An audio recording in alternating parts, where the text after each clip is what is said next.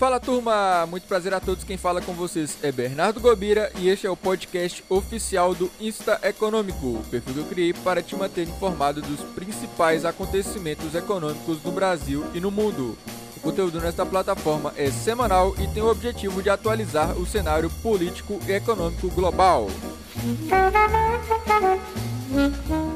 Nesse episódio vamos falar o que mudou desde a semana passada em relação à Petrobras, medidas que o governo tomou e sua tentativa de amenizar o clima com duas propostas importantes, como anda o projeto que aprova o novo auxílio emergencial e mais sobre os impactos da alta dos rendimentos dos títulos americanos de 10 anos.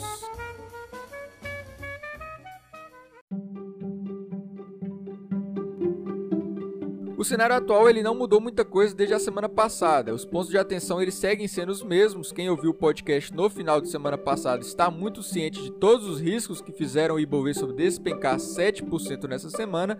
Mas nesse episódio nós vamos fazer atualizações sobre os fatos, explicar melhor algumas coisas, começando pelo cenário político no Brasil e a PEC emergencial, que tornou-se pública essa semana, podendo ser feita a leitura do relatório. Esse é um projeto que engloba outros três e, de mais relevante, ele vai incluir a extensão do auxílio emergencial e as contrapartidas fiscais.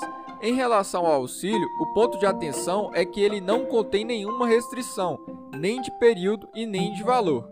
Apesar do cenário base que vem sendo estimado ser um pagamento de 250 reais a 32 milhões de pessoas por quatro meses.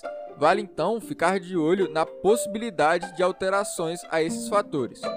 Já nas questões fiscais, as contrapartidas elas são frouxas, não impactam a atual trajetória da dívida brasileira e só tentam impedir que os gastos futuros sejam extrapolados.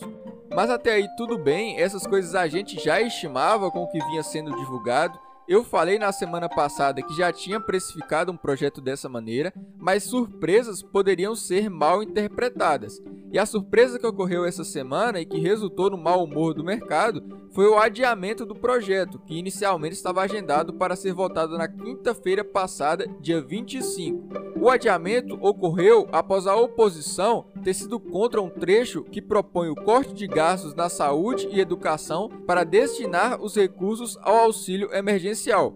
Mas o ponto não foi o porquê do adiamento, mas que com esse adiamento para a votação na semana que vem, passou a se especular o fator mais preocupante, que seria o fatiamento da proposta, com a parte do auxílio sendo votada primeiro pelo caráter de urgência e as contrapartidas ficando para depois por serem mais polêmicas e precisar de maiores negociações. E se isso de fato ocorrer, as perspectivas são péssimas, porque sabemos que os parlamentares não farão nenhum esforço para pautar medidas fiscais.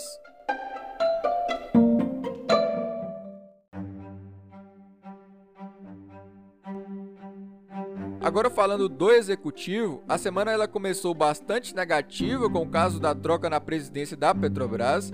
As ações da estatal caíram 18% na semana e foi como disse na semana passada. A questão não é quem vai assumir o cargo, mas é o fato do Bolsonaro decidir fazer essa troca pouco depois da empresa ter reajustado o preço do combustível, o que dá sinais de ingerência política. E por mais que os combustíveis eles estejam muito caros para o consumidor, não é papel do governo decidir quanto vai ser ou não o valor da distribuição da Petrobras. Independente dela ser estatal, não deveria ser assim, apesar do presidente achar. Um estatal, seja ela qual for, tem que ter a sua visão de social. Não podemos admitir uma estatal, um presidente que não tenha essa visão.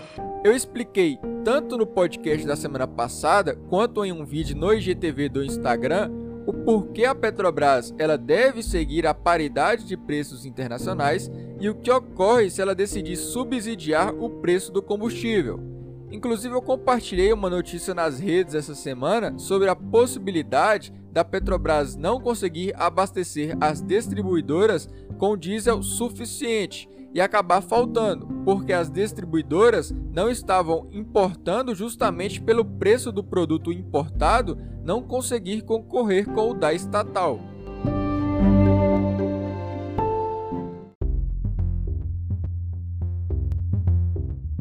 Agora, apesar dessa quantidade de atitudes e declarações do presidente Bolsonaro que preocupou, ele enviou duas medidas provisórias ao Congresso bastante positivas, parecendo meio que uma maneira de limpar a sua imagem com o mercado e demonstrar ainda um certo apoio à agenda liberal.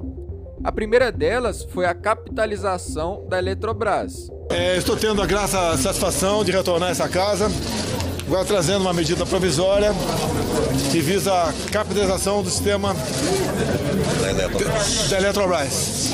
O presidente ele foi pessoalmente ao Congresso entregar a medida Deu para ver também aí que ele não sabia direito do que se tratava, tudo bem, ele pode ter esquecido, mas foi claramente uma medida aí adiantada para poder equilibrar os ânimos, o que também não deixa de ser positivo, claro, é positivo. E também é importante saber que ainda não se trata de uma privatização completa da Eletrobras.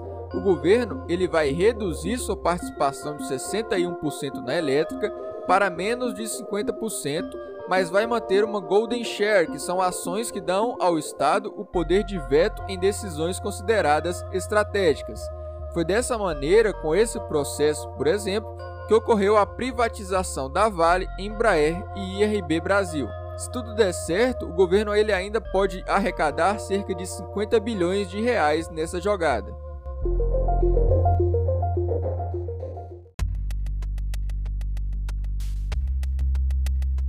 E outra medida bastante significativa entregue na semana foi a que abre caminho para a privatização dos Correios. A maneira como será feita a desestatização ainda será estudada com o mercado, podendo ser a venda total da empresa ou fatiamento por tipo de serviço ou por região.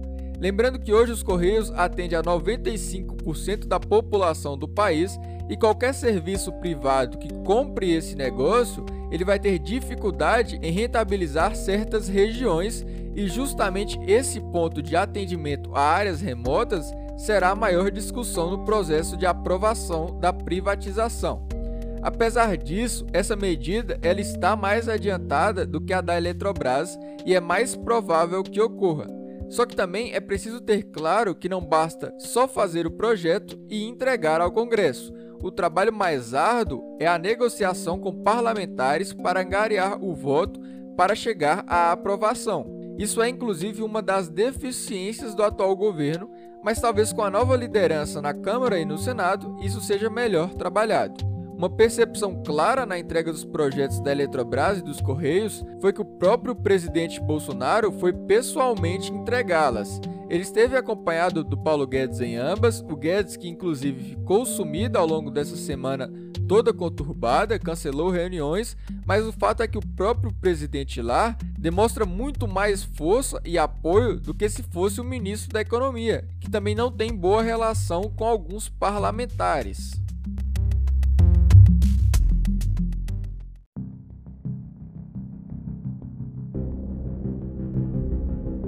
Fechada essa situação no Brasil, vamos falar agora do cenário econômico nos Estados Unidos, com o fator que jogou os mercados globais para baixo, que foi a alta nos rendimentos dos títulos americanos de 10 anos, que chegou ao seu maior nível do último ano.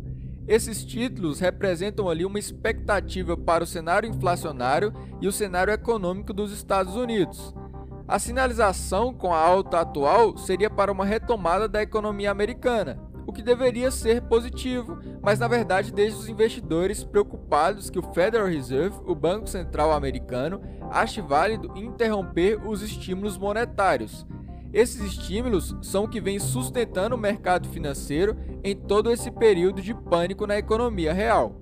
Um outro ponto que os investidores apontam como preocupação, mas que o Jerome Powell, presidente do Fed, bate na tecla de não estar próximo das suas metas, é a inflação.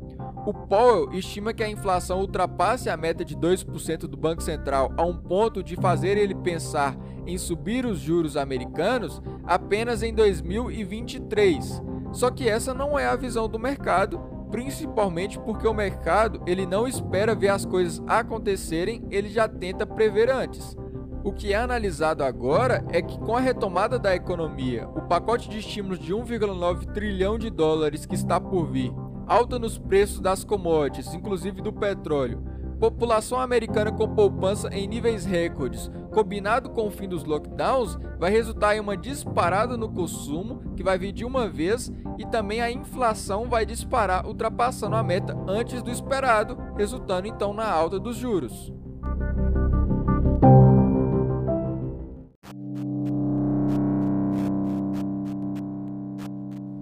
Juros americanos mais altos representam aos investidores, vamos entender.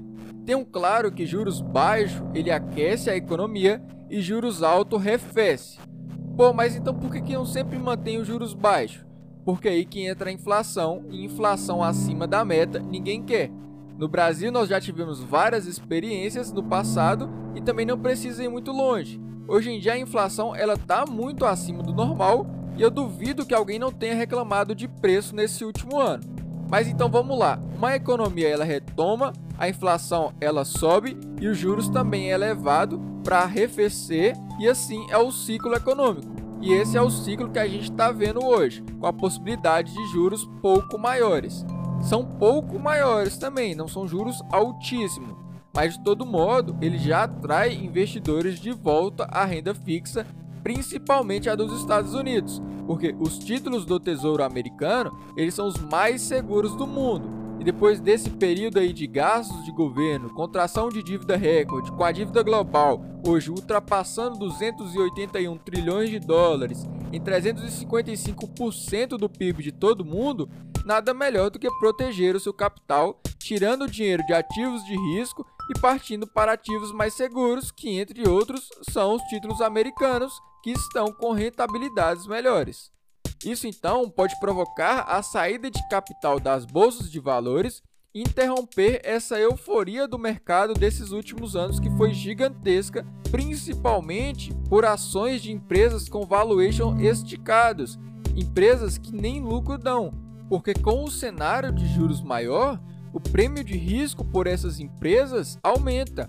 Elas também terão maior dificuldade de se financiar e a contração da dívida fica mais cara por conta do custo dos juros, o que pode então resultar em uma correção também desse cenário tech que vimos ultimamente para uma rotação das empresas growth, empresas de crescimento, para empresas value, empresas de maior valor, mais sólidas.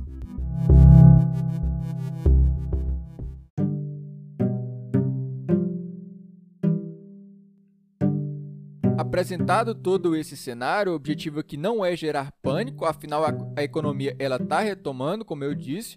O ponto é para ficarmos atentos e a importância da diversificação de capital e como que você não pode ficar totalmente exposto a somente um ativo, principalmente bolsa de valores. Você precisa ter ali proteção e também ter caixa para aproveitar oportunidades em momentos de correção. Um bom investidor ele vai ficar feliz em todos os cenários, desde que ele saiba o que está acontecendo. E aí, para finalizar essa parte econômica e entrar no cenário corporativo, falar da taxa de desemprego no Brasil, que fechou 2020 em 13,9%, o que é 2,6 pontos percentuais superiores ao início do ano passado, mas é 0,7 pontos percentuais menores do que o pico apresentado em setembro de 2020, o que mostra então que a economia do Brasil ela também está dando sinais de melhoria. Inclusive, virou consenso no mercado que o Banco Central ele vai elevar os juros na próxima reunião, em que ocorre em março, em uma alta de 0,5 pontos percentuais, deixando a Selic em 2,5% ao ano. Agora também é importante ter a noção de que alguns bancos, como o Itaú, por exemplo, ele já estima aí uma taxa básica de juros do Brasil terminando 2021 em 5% ao ano.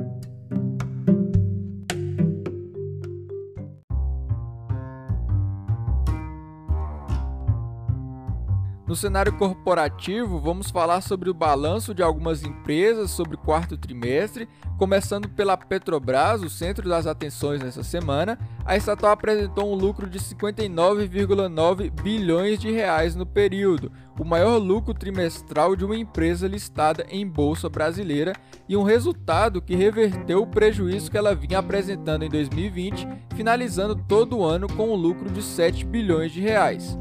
Agora, é muito importante saber que esse resultado do quarto trimestre foi muito por conta de fatores não recorrentes. Por exemplo, a reversão de um impairment em 31 bilhões de reais. Esse impairment ocorreu principalmente no primeiro trimestre de 2020, quando a empresa registrou um prejuízo contábil de 48 bilhões de reais quando houve a crise no preço do petróleo. Na prática, o que a Petrobras fez foi deliberadamente reduzir a avaliação de quanto valiam os seus ativos. E agora, o cenário mais estabilizado, ela retomou essa avaliação.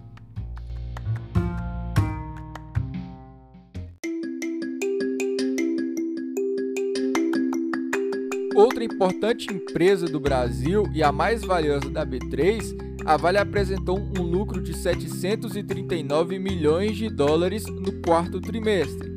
Mas o BTG destaca como mais importante aí a forte geração de caixa da empresa em 4,9 bilhões de dólares. Outro ponto importante da mineradora é que ela voltou a distribuir dividendos em um valor que impressiona nessa primeira rodada de distribuição, 4 bilhões de dólares, o que dá 4,26 reais por ação Vale 3. E tanto o BTG quanto o Safra estimam que a empresa possa distribuir ainda mais dividendos com o preço do minério favorecendo nessa geração de caixa.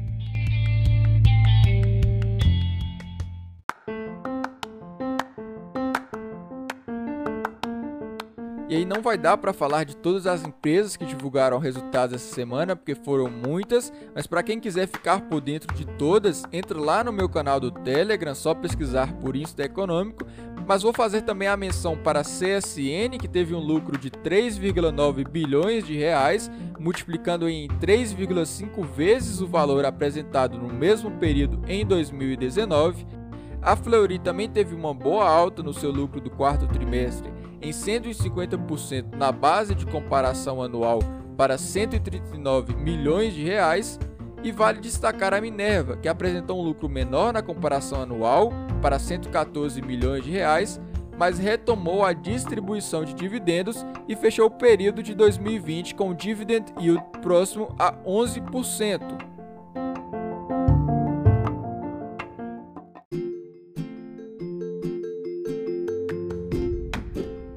Bom, de mais relevante que eu queria contar para vocês foi isso.